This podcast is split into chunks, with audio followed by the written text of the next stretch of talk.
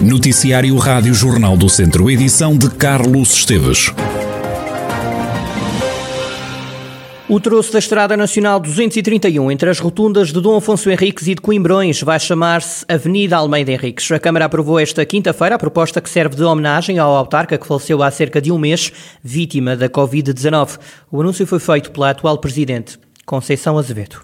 O município de Viseu já tinha anunciado há cerca de um mês esta intenção eh, que agora se concretiza de dar o um nome a uma avenida de Viseu eh, do nosso saudoso presidente António Almeida Ricos. Nessa ocasião, o Executivo aprovou a atribuição da medalha de ouro, como sabem, o presidente António Almeida Ricos, também pelo reconhecimento do serviço de excepcional relevância prestados ao Conselho de Viseu. Também a designação do Polo Arqueológico de Viseu foi também alterada para incluir o nome de António Almeida Henriques e dizer-vos também que, também partindo de uma iniciativa do Executivo, a Assembleia Municipal de Viseu confirmou no passado mês de abril a atribuição também do Viriato de Ouro ao Presidente, que será simbolicamente entregue no dia 21 de setembro, o dia do município, conjuntamente com a medalha de ouro. Conceição Azevedo e as homenagens prestadas ao antigo Presidente da Câmara Almeida Henriques, que faleceu há cerca de um mês vítima da Covid-19. Ainda a pandemia foi com satisfação que o Presidente da Câmara de Carregal do Sal viu o Conselho avançar para a quarta fase de desconfinamento. Apesar da boa notícia, Rogério Brantos apela aos municípios que continuem a cumprir com as regras. É natural, eh, todas as boas notícias eh, vêm-se com bons olhos, não é? Eh, as más notícias é que não. E, portanto, esta é vista com naturalidade e, com alguma alegria, mas ao mesmo tempo com alguma apreensão de que temos que ter cuidado para não voltarmos ao, ao local onde não é? E, portanto, apelo aqui aos municípios que tenham o máximo de cuidado para que as coisas corram por o melhor possível. Rogério Abrantes, o Presidente da Câmara Municipal de Carregal do Sal, o Conselho avança para a quarta e última fase de desconfinamento. Ontem à tarde o Governo deu a conhecer a lista dos conselhos de risco, com base no risco de incidência de casos de infecção por 100 mil habitantes. Lamego recua no processo de desconfinamento. O Conselho vai ficar sujeito às regras de 19 de abril, ou seja, cafés, restaurantes e pastelarias, por exemplo, só podem ficar abertos até às 10 da noite durante a semana e fecham à 1 da tarde aos fins de semana. Este é apenas apenas um dos exemplos das regras. Este voltar atrás no processo não surpreendeu o Presidente da Câmara Municipal de Lamego, Ângelo Moura. Ainda assim, o autarca vê na vacinação um sinal de esperança uma nota de esperança, porque de facto em Lamego o processo de vacinação está a decorrer de uma forma uh, muito eficaz. Uh, neste momento temos mais de 9 mil pessoas vacinadas tenho fundadas expectativas que eh, durante o próximo fim de semana atingiremos um, um número de 10 mil pessoas eh, que, tendo em conta o número total da população, 26 mil habitantes, nos coloca acima da média nacional. E, portanto, com este aumentar de pessoas inoculadas e potencialmente eh, mais imunizadas, nos dá fundada esperança eh, que muito em breve possamos eh, recuperar e eh, acompanhar as medidas de confinamento. Lamego a recuar no desconfinamento. Outra novidade, ou talvez não, é a manutenção de Rezende no nível em que estava, ou seja, continuam a vigorar as regras da fase de desconfinamento do dia 5 de abril. Garcês Trindade reagiu com resignação a esta notícia. O Presidente da Câmara de Rezende diz que as contas que coloca o Conselho na segunda fase de desconfinamento podem dizer ainda respeito ao final do mês de abril. Nós ontem já tínhamos só oito ativos, não é? Portanto, e, e amanhã disse, estive agora a falar com a Autoridade de Saúde Local e eles disseram-me que amanhã que já, é, já vai haver altas hoje, portanto amanhã já temos menos de oito. Provavelmente as contas são feitas há 15 dias atrás, não é? Deve ser no, no, para o final de abril. Significa que nessa altura nós estávamos com 18, portanto se calhar é para manter. Pronto, olha, paciência. O que é que devemos fazer? Não podemos fazer nada. Estas declarações de Garcês Trindade foram prestadas à Rádio Jornal do Centro no dia de ontem. Depois de reabrirem os museus e monumentos nacionais, receberam a visita de 26 mil pessoas em apenas seis semanas. Isto é o total nacional. No caso do Museu Nacional de Grão Vasco, o espaço museológico foi visitado por 401 pessoas. Um bom indicador, no entender da diretora do Museu Nacional, Odete Paiva representa, em primeiro de tudo, que as pessoas tinham muita vontade de visitar eh, espaços de cultura. E quando olhamos aqui para o Grão Vasco e para Viseu, estes números também têm uma leitura uh, um pouco diferente. Assim, neste número de 401 visitantes que o Grão Vasco teve, 19 são estrangeiros. E destes estrangeiros sabemos que tivemos alguns espanhóis, tivemos alguns brasileiros e tivemos gente que veio das Bahamas. Então, eu julgo que isto nos dá também esta, a noção de que é preciso acolher eh, este turismo e é preciso acolher estes turistas na cidade de uma forma cada vez mais profissional também, mas também mais disponível para os receber.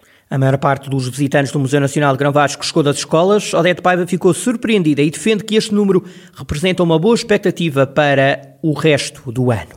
No conto geral, e a maior parte dos nossos visitantes eh, e para nossa grande satisfação, foi público escolar. Tivemos 266 visitantes de público escolar, o que é muito interessante, significa que também um bocadinho até em contraciclo e contra as nossas expectativas, as escolas sentem muita falta dos espaços museológicos e dos museus enquanto complemento da sua atividade educativa e da formação global dos jovens. Então, tem sido para nós um estímulo também continuarmos a trabalhar para estes públicos, apesar de todos os constrangimentos. É uma boa expectativa para o verão que se aproxima e para pensarmos uh, em boas formas de receber estes, este, estes públicos, naturalmente.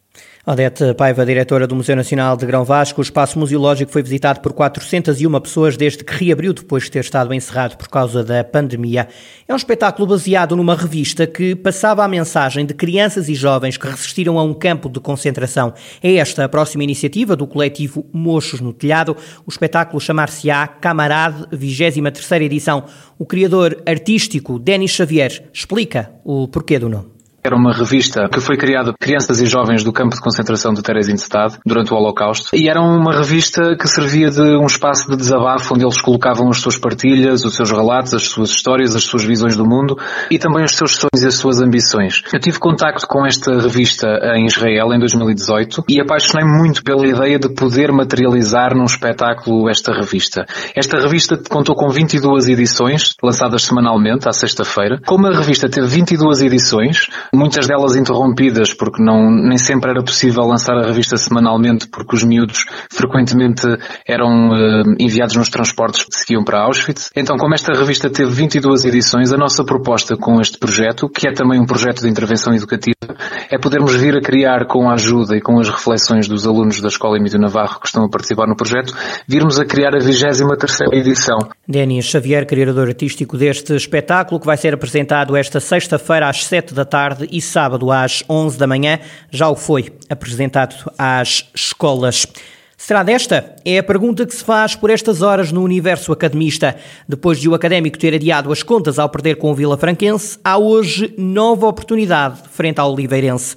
Em caso de vitória, o clube viziense carimbará o passaporte para mais uma temporada na segunda Liga. Zé Gomes, treinador do Académico de Viseu, assume que o objetivo é conquistar os três pontos e fechar já as contas da permanência. Nesta fase do campeonato, onde as, as, equipas disputam tanto para subir como para descer, todos os pontos são importantes e este jogo não vai fugir à regra. É mais um jogo difícil. Sabemos que uma vitória garante-nos a, a, manutenção e é isso que vamos lá fazer. Encarar o jogo dessa forma, como encaramos até aqui todos os jogos. Há dias que saem melhor, há, há outros que não. Vamos esperar que no, estejamos fortes e com coragem para chegar lá e, dentro daquilo que é o nosso jogar, tentar trazer os, nossos, os três pontos que é o que nos importa. Neste momento, o Académico de Viseu está na 10 13ª posição, tem 33 pontos. Oliveirense é última classificada, tem 28. Jogo agendado para hoje às 4 e meia da tarde.